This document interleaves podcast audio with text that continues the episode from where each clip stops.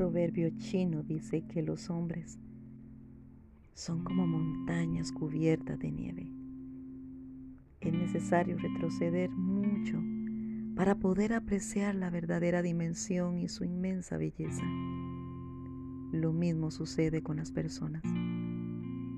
Es necesario darles espacio y mantenernos a la distancia adecuada para que puedan llegar a ser ellas mismas sin contaminaciones, sin interferencias y en toda su plenitud posible.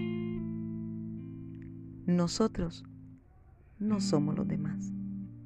Yo, yo no soy tú. Y mi equipaje no es el tuyo. ¿Y tú? Tú no sabes qué llevo en mi bolsa de viaje. Y yo ignoro por completo qué llevas tú en la tuya.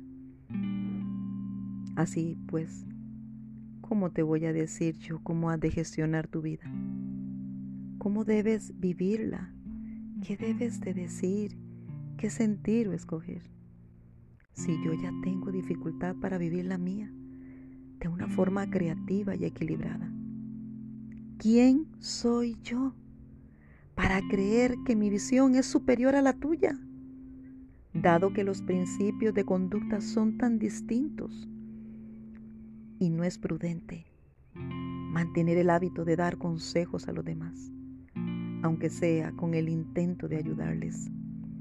Se trata de respetar en todo momento la libertad del otro, su proceso y ritmo de aprendizaje. ¿Quiénes somos? ¿La rana que ve el mundo desde el suelo?